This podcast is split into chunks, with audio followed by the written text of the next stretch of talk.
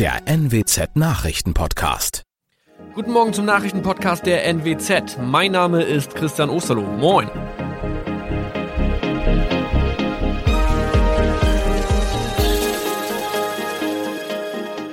Und das sind unsere regionalen Nachrichten am Morgen. Die Grünen wollen Moorstraße in Oldenburg umbenennen. Viereinhalb Jahre Gefängnis für Falschgoldhandel. Und Landkreis Kloppenburg meldet ersten Omikron-Fall. Der Name Moorstraße könnte laut den Oldenburger Grünen rassistisch aufgefasst werden. Deshalb fordern diese eine Umbenennung. Die Straße wurde allerdings nach Hermann Moor benannt, einem der ersten Siedler in der Gegend. Um Missverständnisse auszuschließen, beantragen die Grünen eine Änderung in Hermann Moor Straße.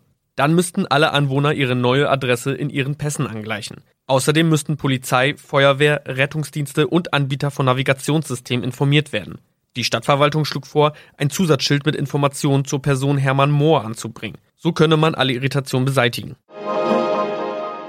Tobias G. musste wegen dem Verkauf von Falschgold am Mittwoch vor das Landgericht Oldenburg. Nachdem der Schortenser bereits im Mai zu einer Freiheitsstrafe von mehr als drei Jahren in Jever verurteilt wurde, betrieb er seinen Handel auf eBay Kleinanzeigen weiter. Das wog bei der Verhandlung schwer auf. Der 27-Jährige schrieb in die Inseratsüberschrift das Wort plated, was so viel bedeutet wie überzogene und nur vergoldete Ware. Da im weiteren Anzeigentext aber die Rede von einem Reinheitsgrad war und die abgebildeten Goldbarren eine Seriennummer trugen, handelt es sich hierbei um eine Täuschung. Tobias G. wurde zu viereinhalb Jahren Haft verurteilt. Ein weiterer Fall der neuen Omikron-Variante ist am Mittwoch im Nordwesten bekannt geworden. Der Kreis Kloppenburg bestätigt, dass eine Frau bei ihrer Rückreise aus Südafrika am Hamburger Flughafen positiv getestet wurde. Sie befindet sich weiterhin in Hamburg in Quarantäne. Da die Frau im Landkreis Kloppenburg lebt, sei auch das Gesundheitsamt Kloppenburg für diesen Fall zuständig. Zuvor gab es bereits bestätigte Omikron-Fälle in der Wesermarsch und im Kreis Leer. Das waren unsere Nachrichten aus der Region. Weitere aktuelle News aus dem Nordwesten finden Sie wie immer auf NWZ Online. Und Aktuelles aus Deutschland und der Welt hören Sie jetzt von unseren Kollegen aus Berlin. Vielen Dank und schönen guten Morgen. Ich bin Zoe Tassovali und das sind heute unsere Themen aus Deutschland und der Welt. Zulassung in der EU. Europäische Arzneimittelbehörde entscheidet über Corona-Impfstoff. Tag der Entscheidung auch in Halle. Nach dem Anschlag dort wird das Urteil in dem Prozess erwartet. Und Brexit packt in letzter Minute. Aktuell sinken die Chancen auf eine Einigung. Heute ist ein ganz wichtiger Tag in dieser ganzen Corona-Pandemie, denn heute entscheidet sich, ob es für den Impfstoff des Mainzer Herstellers BioNTech und dessen US-Partner Pfizer einen Daumen nach oben oder nach unten gibt.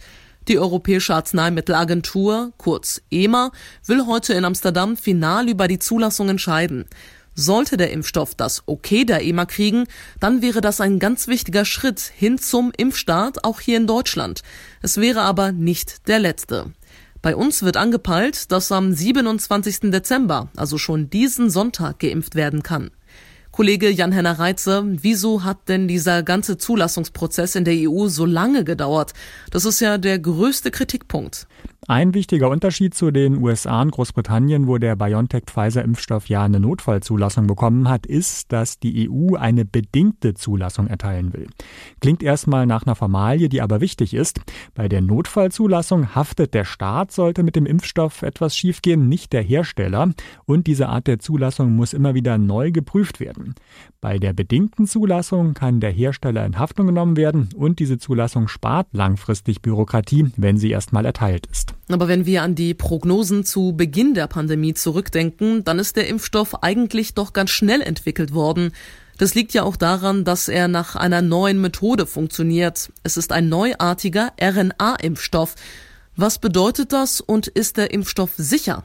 Die Impfstoffe von BioNTech, Pfizer und Moderna bestehen aus Bauplänen von Teilen des Coronavirus. Die liest der Körper aus und lernt, sich gegen das Virus zu wehren und so eine schwere Erkrankung zu verhindern. Bisher gängige Impfstoffe bestehen dagegen aus unschädlich gemachten Teilen des Virus selbst. So einen Impfstoff zu entwickeln dauert aber länger. In Sachen Wirksamkeit und Sicherheit werden die RNA-Impfstoffe bisher sehr gut bewertet. Allerdings sind Impfstoffe dieser Art noch nie im ganz großen Stil eingesetzt worden. Deshalb sind viele Fragen noch offen, beispielsweise wie lange der Impfschutz genau anhält. Ist denn die Zulassung des Impfstoffs tatsächlich der ersehnte Wendepunkt im Kampf gegen die Corona-Pandemie? Langfristig gesehen hoffentlich ja, kurzfristig gesehen leider nicht. Erst vor dem nächsten Winter werden bestenfalls so viele Menschen in Deutschland geimpft sein, dass sich Corona nicht mehr unkontrolliert ausbreiten kann. Diesen Winter müssen wir also auf jeden Fall noch mit Abstand halten, Maske und Beschränkungen überstehen stehen. Zum Start jetzt stehen ja auch erstmal nur 400.000 Impfdosen zur Verfügung, von denen jeder auch noch zwei braucht. Deshalb wurde ja auch festgelegt, dass über 80-Jährige, Bewohner von Pflegeheimen und bestimmte Pfleger und Krankenhauspersonal zuerst geimpft werden sollen. Jetzt beschäftigt uns heute nicht nur diese Entscheidung der EMA, diese wichtige Entscheidung der EMA, sondern wir kriegen seit gestern auch besorgniserregende Meldungen aus Großbritannien. Dort ist eine neue Variante des Coronavirus entdeckt worden, eine Mutation, die um bis zu 70 Prozent ansteckender ist. Was weiß man denn bisher genau über die Mutation? Die ganzen Erkenntnisse sind noch vorläufig. Das macht den Umgang mit der britischen Mutation noch schwieriger. Dass sie wirklich ansteckender ist, wird noch überprüft. Es könnte auch sein, dass sie dafür eher weniger zu schweren Erkrankungen führt. Ganz neu ist die Mutation auch nicht und einige Virologen sagen, sowas ist ganz normal in der Pandemie, also kein Grund zur Panik. Aber das sind eben alles noch keine gesicherten Erkenntnisse und deshalb setzt die Politik jetzt lieber auch erstmal auf Abschottung. Und hat diese Mutation irgendwelche Auswirkungen beim Thema Impfen? Was die Wirksamkeit der Impfstoffe angeht, gibt es Entwarnungen, dass sich durch die Mutation irgendwas ändert. Bisher sind sich die Experten ziemlich einig. Impfen hilft auch gegen die neue Corona-Variante. Und zum Beispiel BioNTech Pfizer hat ja auch überprüft, ob sein Impfstoff bei Kontakt mit verschiedenen Mutationen bewirkt, dass eine schwere Erkrankung verhindert wird. Und das war der Fall. Die Bundesregierung hat ja seit Mitternacht alle Flugverbindungen aus Großbritannien nach Deutschland gekappt. Welche Auswirkungen gibt es noch? Nicht nur per Flugzeug insgesamt soll der Reiseverkehr von und nach Großbritannien gestoppt werden, also auch zum Beispiel mit dem Zug. Das wird vorbereitet. Möglichst verhindert werden sollen Auswirkungen auf die Wirtschaft. Reine Frachtflüge zum Beispiel sind noch möglich. Flug oder sowieso weitere Reisen soll man wegen Corona im Moment ja ohnehin eigentlich nicht machen. Aber da alle Verbindungen wirklich zu kappen, das ist natürlich nochmal was anderes. Ja, das stimmt. Wir beobachten die nächsten Tage weiter, was es genau mit dieser Mutation auf sich hat, warten noch auf konkretere Informationen. Dankeschön aber an der Stelle schon mal an Kollege Jan-Henner Reitzer. Heute aber erstmal der Tag der Tage. Es wird entschieden, ob der Corona-Impfstoff von BioNTech Pfizer in der EU zugelassen wird. 9. Oktober 2019. Ein Terrorist versucht 51 Menschen zu töten, die in der Synagoge von Halle den höchsten jüdischen Feiertag Yom Kippur feiern. Er scheitert aber an der massiven Tür, erschießt daraufhin zwei Passanten und verletzt weitere. Heute wird in dem Prozess gegen diesen Mann das Urteil erwartet. Der Prozess findet aber aus Platzgründen in Magdeburg statt. Und dort ist mein Kollege Fabian Albrecht. Fabian, diese Tat war unfassbar schrecklich. Fass doch aber eingangs noch mal kurz zusammen, was sich an dem Tag abgespielt hat. Ja, es war einer der schwersten antisemitischen Attacken der Nachkriegsgeschichte. So hat es auch der Bundesanwalt vor Gericht gesagt. Am 9. Oktober 2019 hatte ein schwer bewaffneter Rechtsextremist versucht, in die Synagoge von Halle einzudringen, um dort möglichst viele der 51 Menschen zu töten, die gerade den höchsten jüdischen Feiertag Yom Kippur dort feierten. Das war ihm nicht gelungen. Daraufhin hat er dann eine Passantin erschossen auf der Straße und später dann noch einen 20-Jährigen in einem Dönerladen und auf seiner Flucht auch weitere Menschen verletzt, bevor ihn die Polizei dann schließlich stellen konnte. Wie hat sich denn der Angeklagte im Prozess verhalten? Reue zeigte er ja nicht gerade. Und was macht das eigentlich mit den Opferangehörigen? Nein, also von Reue kann überhaupt nicht die Rede sein. Der Angeklagte hat die Tat gestanden und mit antisemitistischen, antifeministischen und rassistischen Verschwörungserzählungen begründet, die wirklich also erschreckend und, und völlig absurd waren. Und das war natürlich eine große Zumutung für die Hinterbliebenen und Überlebenden vor Gericht. Doch die haben sich dadurch nicht einschüchtern lassen. Also viele von ihnen haben vor Gericht ausgesagt und sich wirklich auch dem Mann, der sie hatte töten wollen, auf wenige Meter entgegengestellt. Und ja, dieser Mut, den viele Zeugen da gezeigt haben, der war wirklich unglaublich beeindruckend und hat das Verfahren, denke ich, auch geprägt. Mit welchem Urteil ist dann zu rechnen? Die Bundesanwaltschaft und die Nebenklage fordern die Höchststrafe, das heißt also lebenslange Haft mit anschließender Sicherungsverwahrung und der Feststellung der besonderen Schwere der Schuld. Das heißt im Prinzip, der Angeklagte soll den Rest seines Lebens hinter Gittern verbringen. Wie gesagt, er hat die Tat gestanden. Er hat gestanden, zwei Menschen ermordet zu haben. Er hat gestanden, es bei vielen weiteren versucht zu haben.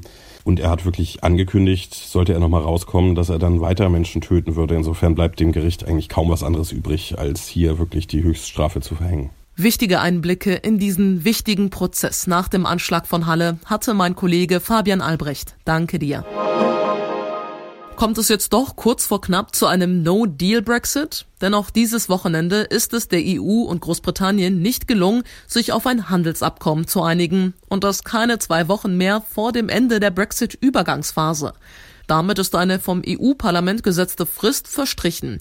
Die EU-Abgeordneten, die sehen jetzt keine Chance mehr für eine rechtzeitige Ratifizierung eines möglichen Vertrags vor Jahresende. Die Brexit-Experten des EU-Parlaments wollen heute darüber beraten, welche Optionen aus ihrer Sicht jetzt noch bleiben. Unterdessen wollen die Verhandlungsteams hier aus Brüssel und aus London die Gespräche weiterführen, in der Hoffnung, dass sie sich doch noch einigen können. Denkbar wäre dann zum Beispiel, dass das Handelsabkommen erstmal vorläufig angewendet wird, also ohne Ratifizierung und die dann im neuen Jahr nachgeholt wird. Weil mit dem Jahreswechsel die Brexit-Übergangsphase endet, würden ohne Handelsabkommen Zölle und andere Handelshemmnisse fällig. Die Wirtschaft ist deshalb ziemlich beunruhigt. Aus Brüssel, Sarah Geiserde. Der Tipp des Tages heute für alle, die ganz dringend einen neuen Haarschnitt im Lockdown brauchen, sei es für die schicke Weihnachtsfrisur oder weil die Haare einfach zu lang sind.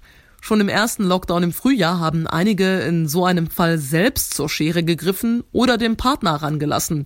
Aber ist das denn so eine gute Idee, Harald Esser, Präsident des Deutschen Friseurhandwerks? Es kann ein Ehepartner, also ich sage immer, je näher äh, ein Mensch einem steht, umso hemmungsloser ist er natürlich, auch wenn er äh, an einem arbeitet.